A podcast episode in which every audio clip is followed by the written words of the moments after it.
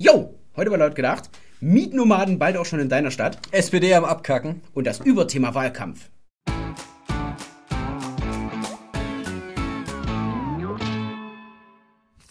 An die Abiturienten da draußen. Letzte Woche haben wir euch ja gesagt, was ihr zu studieren habt und jetzt helfen wir euch bei der Wohnungssuche. Und zwar haben Datenjournalisten des Spiegels und des Bayerischen Rundfunks herausgefunden, dass Menschen mit ausländischen Namen bei der Wohnungssuche diskriminiert werden. Sie haben es deutlich schwerer als Menschen mit klassisch, Deut klassisch, Kla Klass Klassiker? klassisch deutschen Namen.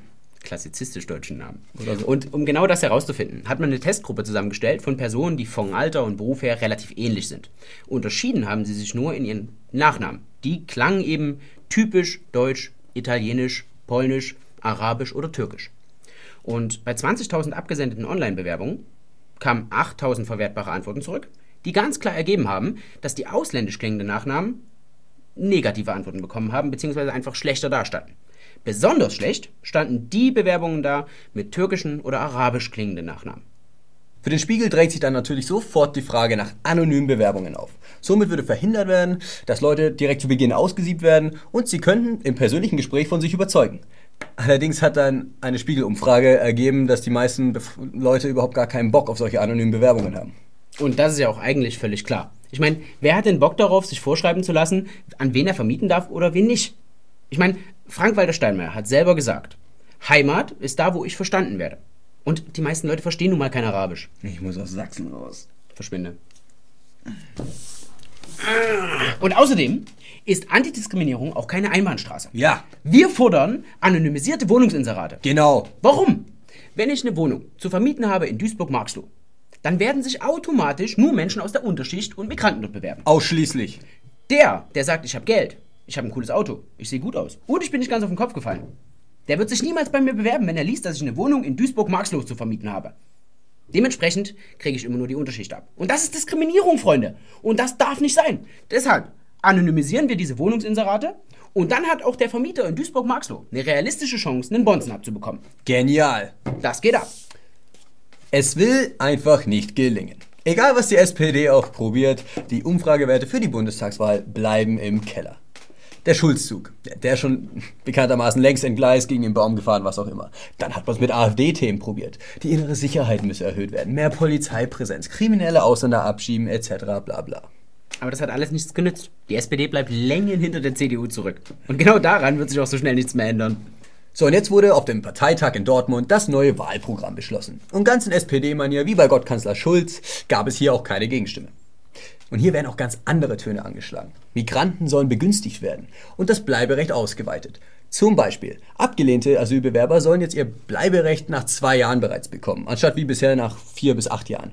Außerdem sollen Abschiebungen nach Afghanistan gänzlich ausgesetzt werden. Das heißt, zurzeit werden ja nur Gefährder und Straftäter dahin abgeschoben und andere ganz normal abgelehnte Asylbewerber dürfen bleiben. Aber diese Straftäter möchte man jetzt in Zukunft auch noch behalten. Ja, aber es wird doch zurzeit überhaupt gar nicht abgeschoben. Immer wenn es so Gaunertypen sind, die zu Hause ja, die Folter oder die Todesstrafe zu erwarten haben, wird gesagt, nee, können wir nicht machen. Da können wir sie nicht hin abschieben. Und die SPD kommt doch jetzt noch mit dieser Leihe um die Ecke, dass sie überhaupt niemanden mehr in die Perspektivlosigkeit abschieben wollen. Ja, dann können sie sie auch nicht mehr nach Ostdeutschland schicken. Ja, es sieht ganz danach aus, als hätte die SPD ihre Niederlage bereits eingestanden und deshalb konzentriert sie sich jetzt auf die Wähler von morgen. Denn wenn das Volk dem Programm nicht mehr zustimmt, muss man nicht das Programm austauschen, sondern das Volk. Die Bundestagswahlen stehen an und der Wahlkampf tobt. Es wird scharf geschossen. Ein Versprechen jagt das andere. Und dabei kann man sich nur auf eine einzige Weisheit verlassen. Man kann sich nicht darauf verlassen, dass das, was vor den Wahlen gesagt wird, auch wirklich nach den Wahlen gilt. Doch kurz vor der Wahl werden schnell irgendwelche abenteuerlichen Gesetze durchgeboxt. So soll zum Beispiel die Effektivität des Strafverfahrens verbessert werden. Aber das ist erstmal nice. Was stört dich denn daran jetzt? Ja, pass auf, hierbei geht es um die Erscheinungspflicht des Zeugens bei der Polizei. Das durfte davor nur die Staatsanwaltschaft. Zeugen sind jetzt also künftig verpflichtet, Vorladungen der Polizei Folge zu leisten und müssen zu der Sache dann auch aussagen. Früher galt ja der Grundsatz, wer nicht mit der Polizei reden will, muss dies auch nicht tun. Das heißt, rein theoretisch wäre es möglich, dass die Polizei vor Ort eine Ladung ausspricht. Richtig. Der Zeuge sich also wie genötigt fühlt, sozusagen auszusagen. Genau. Und dann in dem Moment natürlich auch keinen Anwalt am Start hat. Ja, eine bittere Niederlage für den Rechtsstaat mal wieder. Aber seit Heiko Maas Justizminister ist, haben wir uns ja daran gewöhnt. Naja, und dann werden vor Gericht alle Straftäter freigesprochen, weil sie eben von der Polizei nicht richtig belehrt wurden. Danke, Merkel. Aber das ist nicht das einzige Gesetz, das jetzt kurzfristig verabschiedet werden soll. Die Ehe für alle. Die Ehe für alles und jeden. Wer will noch mal? Wer hat noch nicht? Die Ehe für alles soll jetzt kurzfristig eingeführt werden. Nachdem die Ehe jetzt in den letzten Jahren auch immer wieder als Konstrukt vergangener Zeiten abgetan wurde, fällt jetzt auch die letzte konservative Bastion. Ja, und Merkel hat wieder vollkommen überraschend ihren Standpunkt über Bord geworfen. Und selbst die Leute aus den eigenen Reihen staunen da nicht schlecht. Aber bei der CDU hat man sich halt eben daran gewöhnt. Apropos abmerkeln. Ein Prozent, das sind die Jungs, die wir hier immer im Abspann erwähnen, haben jetzt neue Sticker. Die könnt ihr euch kostenfrei bestellen. Merkel muss weg. Klare Botschaft. Macht das und klebt das überall hin. Wir kleben sie über unsere Blockflöte. Wichtig. Freunde, die Frage ist, geht es jetzt darum, der SPD ein Wahlkampfthema abzugreifen? Oder ist das Merkels später Rache dafür, dass sie nicht auf Kohls Beerdigung sprechen darf? Auf jeden Fall ist Konservativismus in der CDU jetzt richtig abgeschrieben. Ja, und der Bundestag soll jetzt nun entscheiden, ob jetzt die Ehe für alles durchgesetzt wird.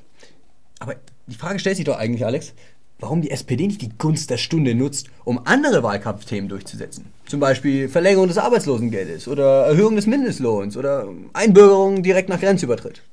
Naja, pass auf. Völlig egal, ob du jetzt deinen Text abgelesen hast oder nicht. Die Wahl im September wird richtig spannend, weil wenn es die SPD schafft, neue Wähler in genügender Zahl über das Mittelmeer herzuholen, dann haben die realistisch gute Chancen. Er hat jetzt die Schnauze voll. Und das war Thema 3.